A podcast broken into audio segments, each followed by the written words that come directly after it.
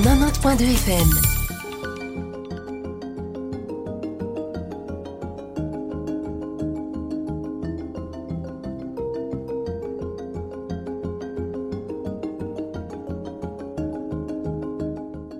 Vous écoutez quatrième de couverture sur Judaïka comme tous les mardis à 11h30.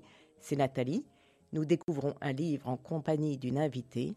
Et aujourd'hui, c'est Isabelle de Borgrave. Bonjour, merci d'être avec nous aujourd'hui. Bonjour Nathalie, une joie pour moi aussi d'être là. Alors, je présente Isabelle de Borgrave. Vous êtes euh, peintre belge, connue mondialement pour vos œuvres en papier. Vous faites des tableaux, des objets, des meubles en bronze, des robes en papier. Vous êtes exposé partout, des collections de costumes de papier autour des Fortuny, les Médicis, les ballets russes et 500 ans d'histoire de la mode à travers la peinture. Plusieurs costumes en papier sont exposés de manière per- permanente dans les plus grands musées du monde, Versailles pour la pièce des bains de Marie-Antoinette, Tsarkoye Selo à Saint-Pétersbourg, à Turin, aux États-Unis, mais vous avez eu tant d'expositions qu'on ne peut pas toutes les citer. On peut visiter votre atelier à Bruxelles ou regarder sur votre site isabelledeborgrave.com. Euh, quel livre avez-vous choisi? De parler J'ai lu, j'ai choisi le dernier livre que j'ai eu dans les mains, qui est un livre sur Lautrec, écrit par Mathieu Mégevant, et qui est une magnifique écriture et qui nous fait rentrer dans, dans le monde, le vrai monde de Toulouse-Lautrec, des bistrots, des cabarets, des, euh, des théâtres et ce monde de prostituées à Paris euh, à la fin du 19e. Et c'est aussi, je crois, sur la création, parce que c'est ce, cet auteur Mégevant, c'est une trilogie. Le premier était sur un poète, le, euh, Roger Gilbert Lecomte. Le deuxième, c'est donc Lautrec. Le troisième sera sur Mozart. Et c'est sur la création et la destruction en même temps, le thème qui l'intéresse. Euh, et alors, euh, vous, vous rentrez du Mexique. Euh, vous voulez raconter un petit peu ce que vous avez fait Mais au je- Mexique? Oui, je rentre du Mexique et je, je suis complètement euh, emballée par ce pays, d'abord par la beauté, la gentillesse. Ce pays qui est, cette ville aussi de Mexico de 27 millions d'habitants où on circule très mal, mais finalement tout le monde est très content et très heureux. Et j'y étais pour euh, présenter un grand projet sur euh, Frida Kahlo. Alors ça paraît un peu fou de, de faire ce genre de choses parce que Frida Kahlo est partout. Elle est même sur des t-shirts et sur des gommes et on se demande ce qu'on pourra encore apporter. Eh bien oui, on pourra apporter la joie qu'elle représente. Comment quelqu'un qui a des handicaps graves depuis qu'on est toute petite fille, comment euh, elle puise dans sa force intérieure pour nous faire découvrir et le Mexique, la beauté, l'élégance, la femme, la femme qui, aime tout, qui aime euh, la pâture, la boisson, les hommes, les femmes. Elle aime tout, mais avec une force extraordinaire. Et, euh, et moi, je veux raconter Frida la joie.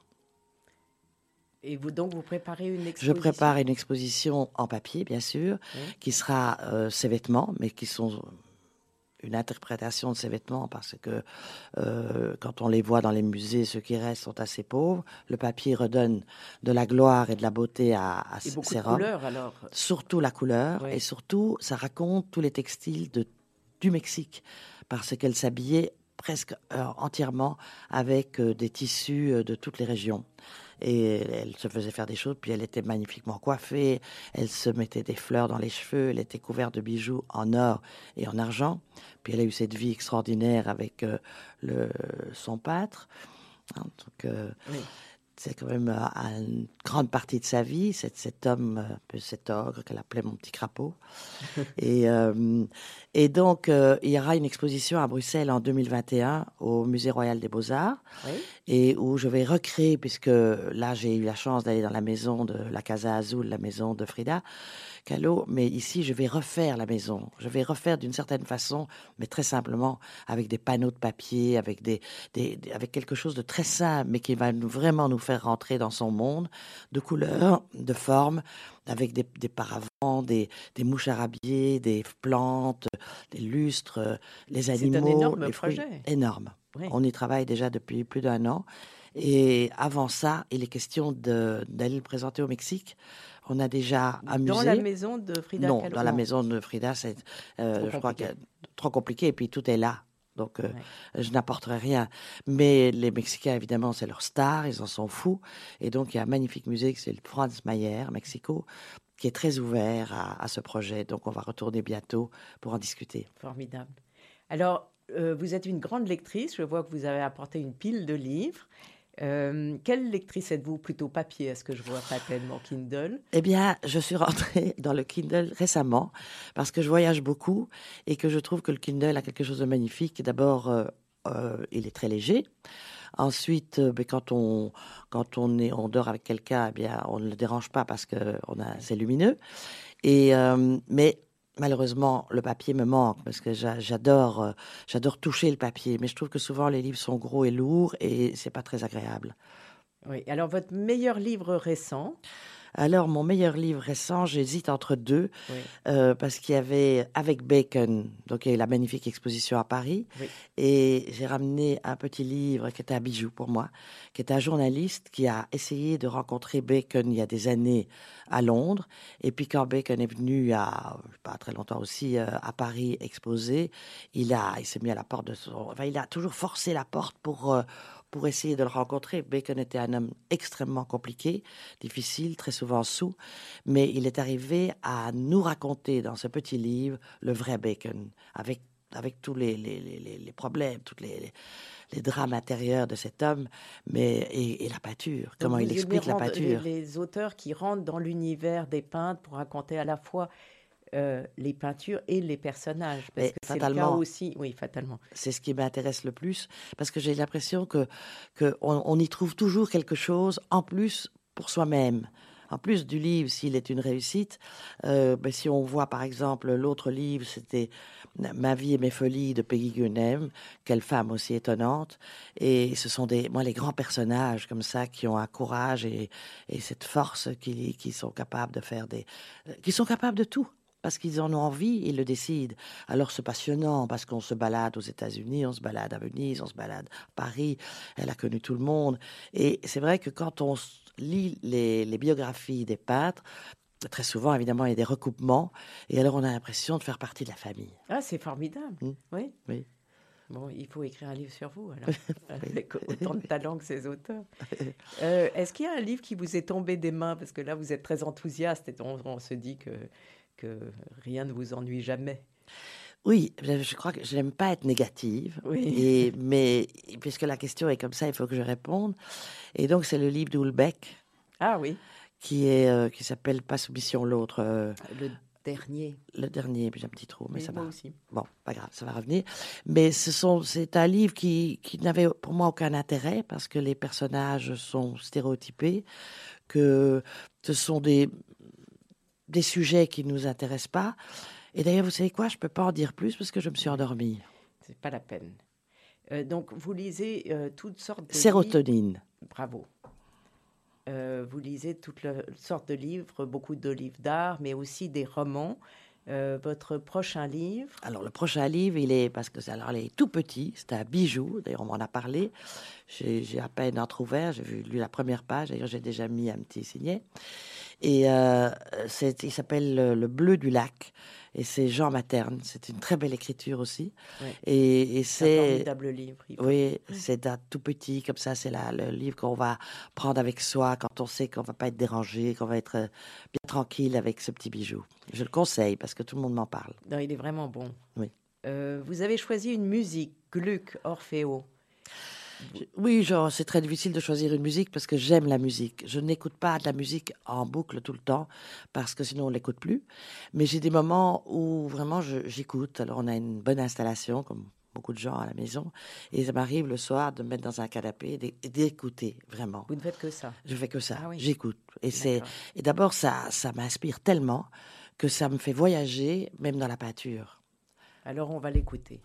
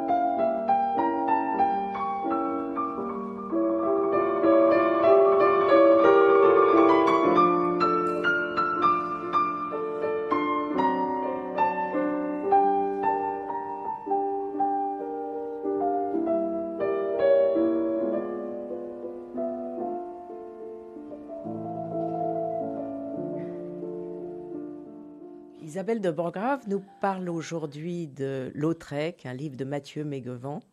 Euh, ce n'est pas complètement une biographie, c'est un roman qui décrit la passion de ce peintre, possédé par ce qu'il appelle son serpent, sa rage de peindre.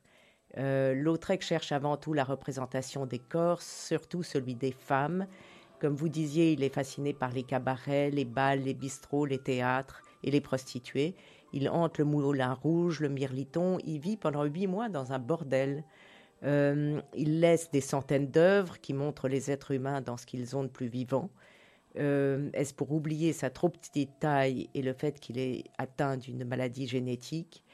Euh, le décrit. Son corps est rabougri, rablé, ses jambes semblent avoir été découpées de moitié. Il s'appuie sur une canne en merisier raccourcie à sa taille. Il a des sourcils drus, une moustache, un collier de barbe épars. On le traite le gnome, le nain.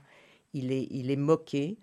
Il fait tout pour oublier son corps en montrant une énergie et une fougue contagieuses. Généreux, il dépense sans compter. Il est alcoolique, rongé par la syphilis et meurt à 36 ans. Euh, Bruyon, qui l'a immortalisé, a placardé dans tout Montmartre un texte, le jour de sa mort, qui précise qu'on ne devient pas peintre parce qu'on est chétif et laid, il était possédé, et il décrit, je cite, la puissance de la création qui démange, inquiète, grignote, puis possède, euh, obsède, pardon. Et euh, c'est sur cette création euh, que j'ai trouvé que ce livre était absolument passionnant et la manière dont il écrit, comme s'il voulait transposer sur, avec des mots, les toiles de Toulouse-Lautrec je me suis dit que c'était ça qui vous avait intéressé. C'est ça, c'est certainement l'humain. Hein, parce que l'humain, il, vient d'une famille euh, très bourgeoise, non pas bourgeoise, de la haute noblesse de province, justement. Et euh, son père est, assez. Euh, enfin, il n'est pas intéressé par son fils. Il faut dire que ils se sont, sa mère s'est mariée avec son cousin Germain. Et donc, ça a créé ces problèmes-là. C'est très important de, le savoir. Et donc, il est parti à Paris, mais sa mère, en secret, est toujours restée très intime et aimante et lui a permis de, vivre. Elle l'appelait mon bijou, je crois. Oui, mon bijou. Oui, mon bijou. Elle lui envoyait de l'argent, heureusement, mais lui vivait très, très simplement. Mais c'est un homme qui, je pense que la laideur et les problèmes physiques décuplent l'envie d'amour la sexualité aussi. Et donc, euh, il était fou des femmes. Mais, et ça, il le raconte tellement bien. Mais fou des femmes. Et alors, c'était tellement difficile et ambigu parce que ça lui arrivait de suivre une femme dans la rue et puis de, courir un peu plus vite et puis de se retourner pour voir si elle était vraiment jolie ou pas. Et puis il s'apercevait qu'il avait suivi une rousse avec des cheveux flamboyants et qu'il a beaucoup inspiré d'ailleurs. Et quand euh, de l'autre côté, son visage l'intéressait moins. C'était le personnage, ce qu'elle représentait, et, c'était souvent des, femmes très, très, très chaudes, très, très là, des prostituées, des gens comme ça. Et donc, il les emmenait dans son atelier et leur tombait fou amoureux. Et pour, comme il ne pouvait pas les posséder, eh bien, tout ça se mettait dans la peinture. C'est incroyable, oui. C'est magnifique, hein. Il y a, un extrait qui raconte ça. Euh, euh, l'auteur écrit il faut imaginer Lautrec, les pieds qui frappent sur un barreau du tabouret.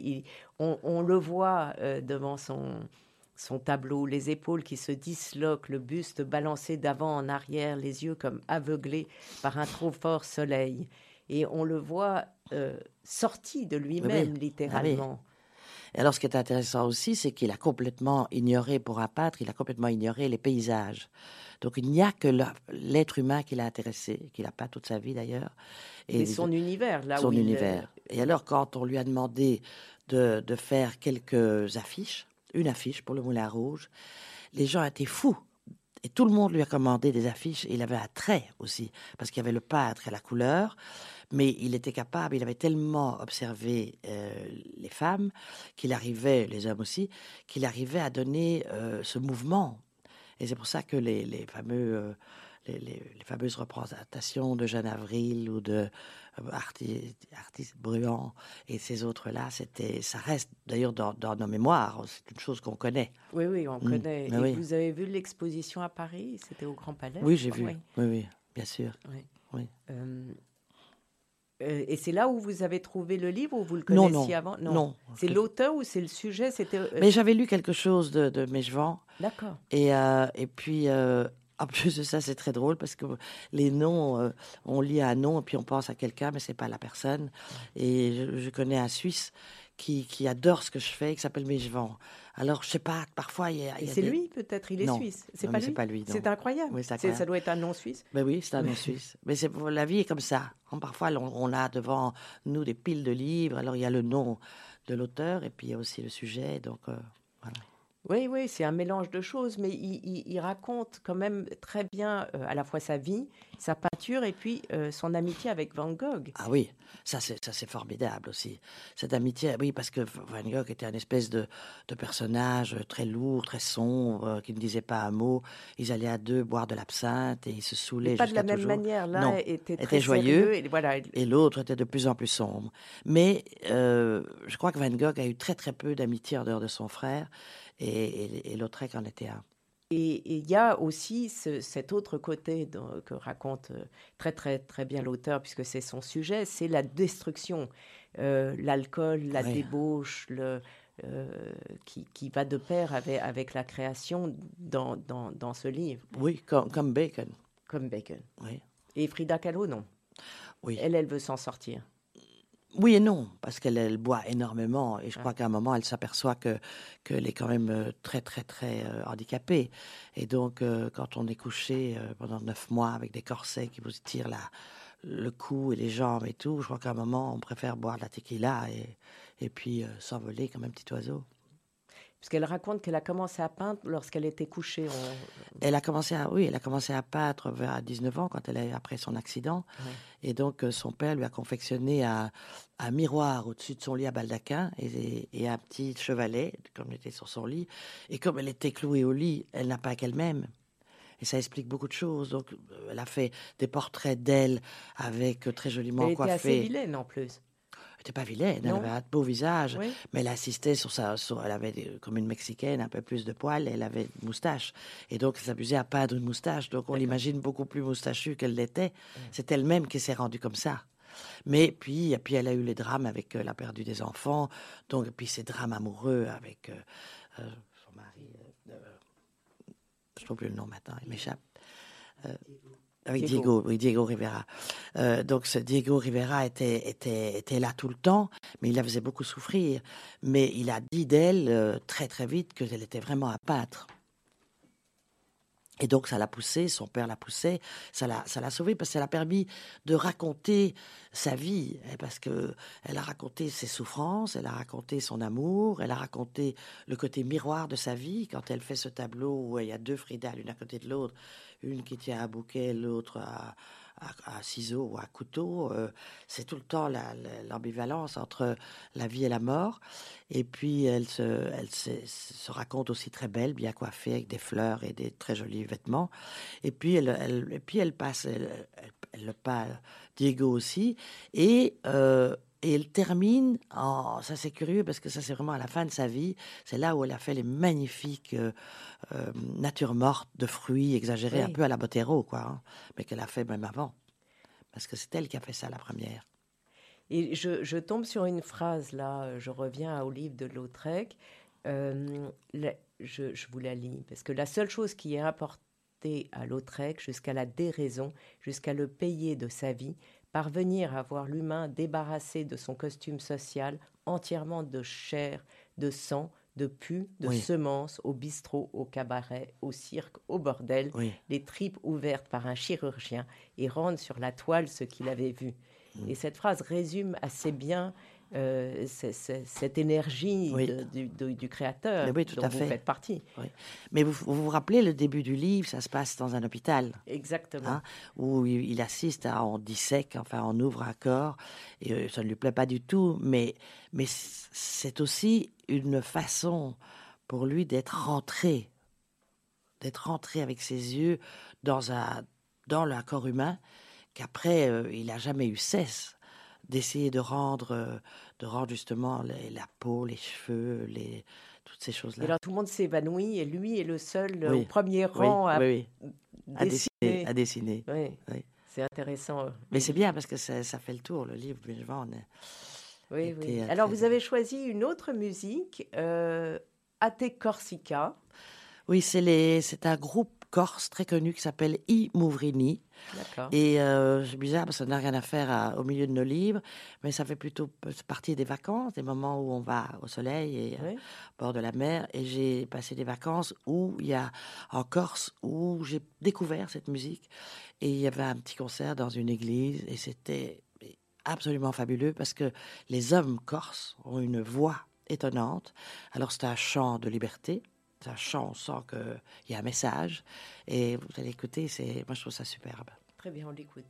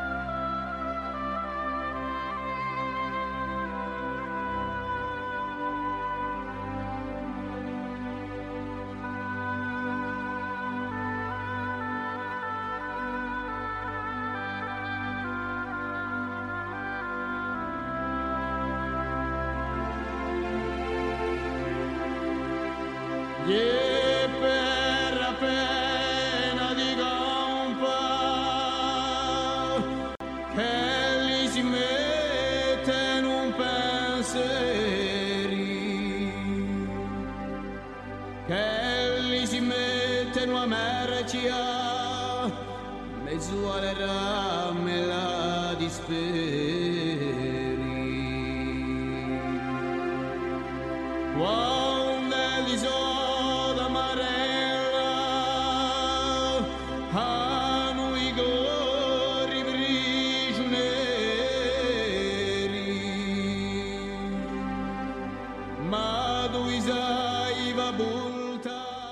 Borgrave. Alors, quels sont vos projets aujourd'hui? Alors, dans, oui, assez proche, il y a un petit salon à Bruxelles que je conseille à beaucoup d'aller visiter. Donc, c'est une, et je crois que c'est la deuxième ou la troisième année, s'appelle Collectable. Et euh, c'est un salon du design. Ce qui est intéressant, c'est qu'il y a beaucoup de jeunesse. Moi, je suis vraiment la grand-mère de la grand-mère, mais, euh, mais voilà, je fais partie. Et il y a des, stands où il y a plusieurs jeunes qui se mettent ensemble pour exposer ce qu'ils font. Et donc, euh, c'est bien situé, c'est rue de l'Écuyer, c'est facile d'accès. Et c'est dans les anciens magasins Van der Borg. D'accord, merci. Et votre prochaine exposition ou vos prochaines expositions? Alors, la, la prochaine, mais c'est un peu une, pas une redite dans le sens où c'est complètement différent, mais c'est le même endroit. Ça se passe aux août, au moment chaud, au début du mois d'août. Euh, c'est un, un, moment où tout le monde est là. Et la Belgique étant ce pays euh, merveilleux mais petit, où finalement les Flamands viennent moins à Bruxelles, et, les, et c'est là, c'est une façon de, de, rencontrer un autre public, et des luxembourgeois, des, des Allemands, vraiment un public très différent. Très international. Très international, oui. Et, euh, et, là, je vais montrer... je pense que c'est un petit peu ce qui m'a surpris et ce qui m'a ce que j'ai imprimé au Mexique, parce que le Mexique a, ses couleurs. Hein, et euh, c'est loin du Zout. très loin du zout. Et comme c'est très pétant de couleurs, que c'est très joyeux, que c'est très chaud, ça marche bien avec l'été. Alors, euh, les voyages pour moi sont très importants parce qu'ils m'inspirent énormément. Et elle a lieu où votre exposition? Elle a lieu chez Berco, qui est une galerie qui est très bien située sur le Kustelaan et où tout le monde rentre parce que c'est comme une habitude. Alors, euh, ils montrent en général des tableaux flamands euh, du 19e euh, qui n'ont rien à voir avec ça, mais il vide la galerie et il m'offre ses, ses Et, et, donc, euh, les gens sont étonnés. Et, c'est vrai. Il y aura du Mexique, des couleurs mexicaines. Et il y aura beaucoup de Mexique et un peu de Cuba. Un peu de Cuba ah, aussi Oui, voilà. Un peu, je, je reviens de Cuba, très différent, très touchant. Un pays formidable aussi, un pays plein de couleurs, avec des gens magnifiques qui n'ont rien. Bonne leçon pour nous, matérialisme. Hein, on est quand même dans un monde euh, très gâté. Et quand on va là, on rencontre des gens qui, qui sont joyeux, qui dansent, qui chantent, qui sont souriants. Incroyable. Oui. Merci Isabelle de Borgrave. Merci à vous. Merci. Voilà. Euh, donc, euh, je vous retrouve mardi prochain à 11h30 avec un nouveau livre et un nouvel invité dans quatrième de couverture. Vous pouvez réécouter le dimanche de 14h à 14h30 et en podcast sur radiojudaïca.be.